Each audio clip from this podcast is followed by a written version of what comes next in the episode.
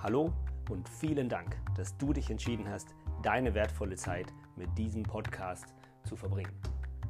Mein Name ist Timo Kaschel und der Podcast Die beste Entscheidung soll dir Informationen und Inspirationen liefern, damit du deine besten Entscheidungen treffen kannst. Je mehr ich mich informiere zu den ganzen Themen Gesundheit, Ernährung, Bewegung, Schlaf und so weiter, kommt die Frage auf, gibt es denn überhaupt was Neues? Und die Antwort ist, vermutlich nicht so sehr. Denn wir haben schon mal eine lange, lange Testreihe durchgeführt in unserer Entwicklung.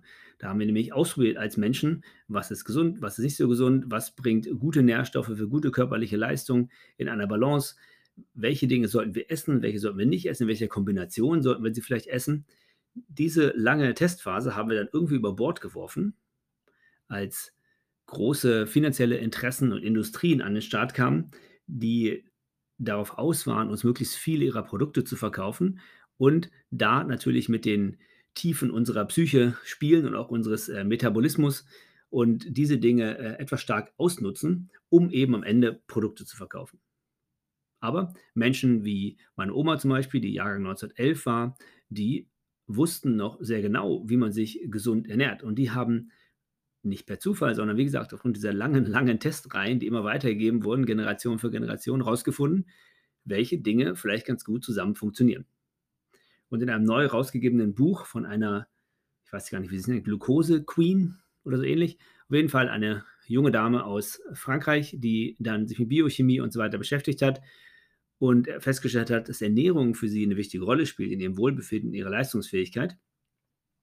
Keine große Überraschung. Aber sie hat dann Dinge formuliert in einem Buch, die sie dann äh, Hacks nennt, beziehungsweise Tricks oder ähm, Biohacking, all diese ganzen Dinge. Eine Sache ist zum Beispiel, wenn was Süßes gegessen wird, am Ende der Mahlzeit essen. Schaust du dir ein traditionelles Essen an, beginnt das meistens nicht mit was sehr Süßem, sondern es beginnt mit einer kleinen Suppe vorneweg, die vielleicht sogar ein bisschen äh, Essig oder sowas hält, ein bisschen säuerlich ist, eine kleine Suppe vorneweg. Dann gibt es einen Hauptgang, der eben aus Fleisch, Gemüse, ein bisschen Soße und so weiter besteht, ein paar Kohlenhydraten und am Ende gibt es einen süßen Nachtisch. Und es scheint so, als hätte sich diese Idee, wie man diese Speisen zu sich nimmt, in welcher Reihenfolge man diese Speisen zu sich nimmt, nicht absolut zufällig entwickelt, sondern so können wir am besten mit den Nährstoffen, die in den jeweiligen Dingen enthalten sind, auch umgehen. So kann unser Körper diese Nährstoffe sinnvoll aufnehmen, ohne große Schäden anzurichten, ohne unsere Gesundheit langfristig zu schädigen. Das heißt, viele dieser sogenannten Hacks, die jetzt neu rauskommen, die bei Instagram in kleinen kurzen Videos gezeigt werden und so weiter, sind Dinge, die wir schon lange wussten. Brotessen zum Beispiel gilt ja als, als ganz furchtbare Geschichte. Wheat, Weizenwampe oder wie das Buch heißt, Wheat Belly, ah, ich weiß nicht genau. Diese ganzen Bücher verteufeln ja das Essen von Getreide sowieso und Brot ist ja das aller, überhaupt. Wie kann das Essen von Brot etwas verträglicher gestaltet werden für den Körper? Butter drauf machen. Keine große Überraschung. Macht man traditionell vielleicht schon mal ein bisschen Butter auf seine Schnitte? Ja, absolut. Wie hilft das? Das hilft, indem der Körper, indem die Fette und auch die, die ähm, Stärke, die man zu sich nimmt, die Eiweiße, die man zu sich nimmt, dass die schon mal eine Art Grundgerüst bilden, die den Zucker aufnehmen und viel, viel langsamer ins Blut entlassen oder sogar im Falle von sogenannten Präbiotika ganz aus dem System herausnehmen. Das ist natürlich, wie immer, klingt alles sehr neu, die Wissenschaft scheint jetzt aufzuholen mit diesen Dingen, aber es gab es schon immer. Leute haben diese Dinge nicht zufällig gemacht. Die Reihenfolge, in der wir Nahrungsmittel zu uns genommen haben, ist also nicht zufällig entstanden, sondern anscheinend aus einer unbewussten Beobachtung, dass uns das am besten tut. Die zweite Sache, die dann von ihr sozusagen als Life-Hack eingebracht wird, als Ernährungshack, ist die Tatsache, dass man nach dem Essen sich bewegen sollte. Der gute alte Verdauungsspaziergang. Auch wieder keine Neuigkeit, keine Überraschung. Bewegung nach dem Essen sorgt dafür, dass die Glucose, die jetzt im Blut ist, auch von den Muskeln, wo sie am direktesten verwendet wird, von den Muskeln aufgenommen wird und verwertet wird. Wieder mal. Keine große Überraschung. Und auch Michael Pollan zum Beispiel der sehr, sehr interessante Ernährungsbücher geschrieben hat. Pollen mit P-O-L-L-A-N. Auch dieser gute Mann hat einen wichtigen Tipp fürs Einkaufen, zum Beispiel bereit. Wie kaufe ich gesund in einem modernen Supermarkt ein? Kaufe nichts, was deine eigene Oma nicht auch gekauft hätte. Denn deine Oma wusste noch, wie man richtig kocht. Die wusste, wie man aus echten, ganzen Zutaten eine ganze Mahlzeit herstellt, wie man das Fleisch komplett nutzt, wie man das Gemüse nutzt, wie man Soßen richtig anfertigt und so weiter. All das wusste sie noch. Das heißt, kaufe nichts, was deine eine Oma nicht auch gekauft hätte. Und wenn du dich fragst, wie du dich geschickter ernähren kannst, ist es durchaus eine sinnvolle Sache, mal in die Vergangenheit zu schauen und zu sehen, wie wir dort mit Nahrungsmitteln umgegangen sind. Denn vieles davon macht absolut Sinn. In einem anderen Ernährungsbuch habe ich dann auch mal gelesen, dass die Tatsache, dass wir Dinge grillen und die dann manchmal mit Senf zu uns nehmen, dazu dient, dass die schädlichen Stoffe, die durch das Grillen, durch die Hitze entstehen, durch den Senf durchaus neutralisiert werden. Fand ich auch ganz spannend. Ob das wirklich so ist, möchte ich jetzt nicht endgültig bestätigen. Aber wie gesagt, viele dieser sogenannten Lifehacks sind natürlich nichts Neues, sondern waren schon bekannt. Und was ich auch in einem vorigen Podcast schon mal erwähnt habe, geschickter essen ist eine sehr sinnvolle Sache. Isst die Kohlenhydrate dann, wenn du sie auch brauchst. Nämlich eher tagsüber, wenn du unterwegs bist, wenn du dich bewegst, Fahrrad fährst, auf der Arbeit dich bewegst. Dann braucht dein Körper sie direkt, lagert sie nicht an als Fett oder als andere Dinge, sondern hält auch deine Insulinspiegel niedrig. All diese Dinge sind schon bekannt. Das abendliche auf dem Sofa sitzen und sich äh, die Schokolade, die Tüte Chips und so weiter reinhauen, ist ja nicht gerade bekannt als äh, tolles Gesundheitsverhalten. Und der Grund dafür ist, dass dein Körper diese Ernährungsstoffe zu dem Zeitpunkt nicht braucht. Abgesehen davon, dass viele der Zutaten oder auch der entstandenen Stoffe durch, durch Rösten und Frittieren und so weiter nun wirklich sehr wenig körper, äh, gesundheitliche fördernde Folgen haben. Also wieder mal. Ich freue mich immer wieder, wenn ich Tipps höre, die ich an dich weitergeben kann. Gleichzeitig wusstest du vieles schon. Manchmal macht es total Sinn, sich ein bisschen zurückzubesinnen auf die Sachen, die du schon mal wusstest und sie einfach wieder konsequenter umzusetzen.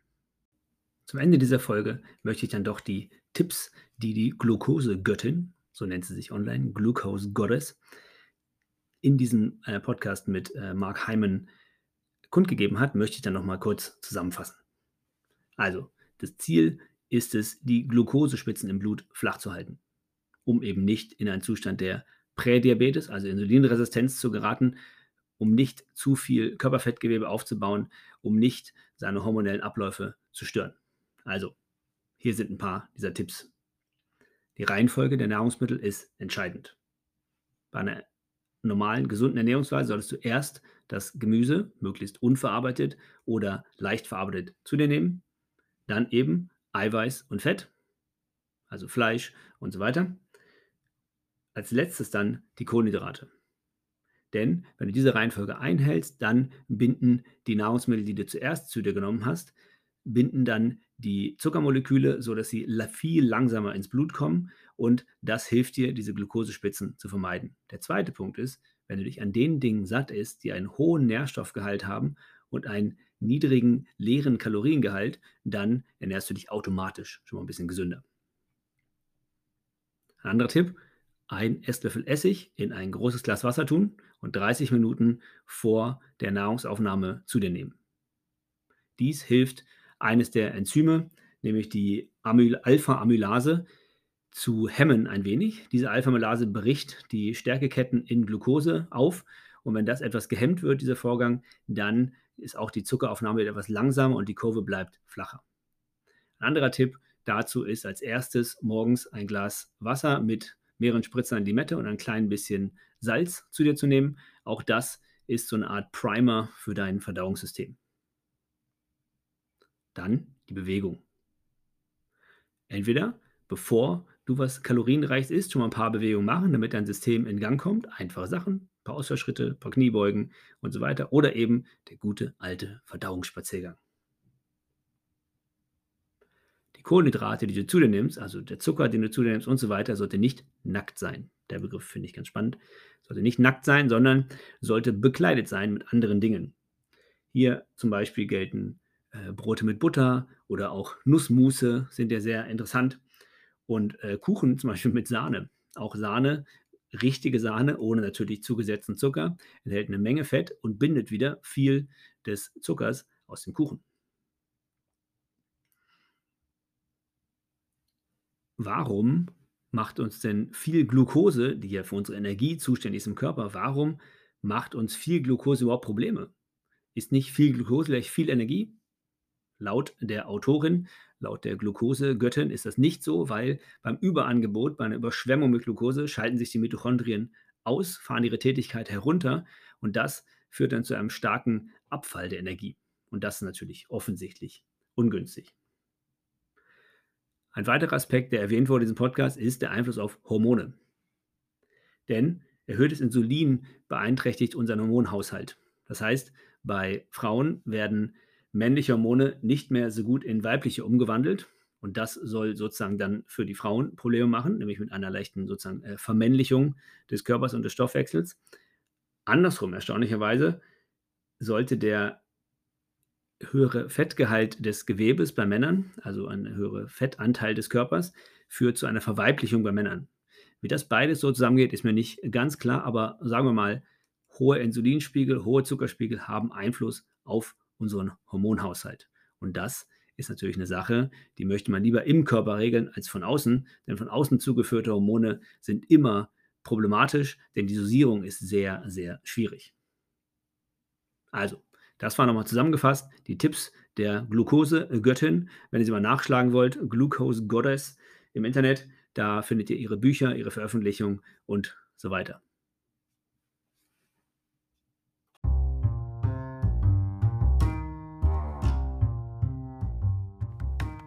Vielen Dank, dass du dir die Zeit genommen hast, meinem Podcast zuzuhören.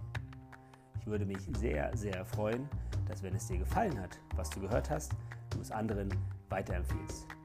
Ich wünsche dir einen schönen Tag, bleib gesund und wir hören uns.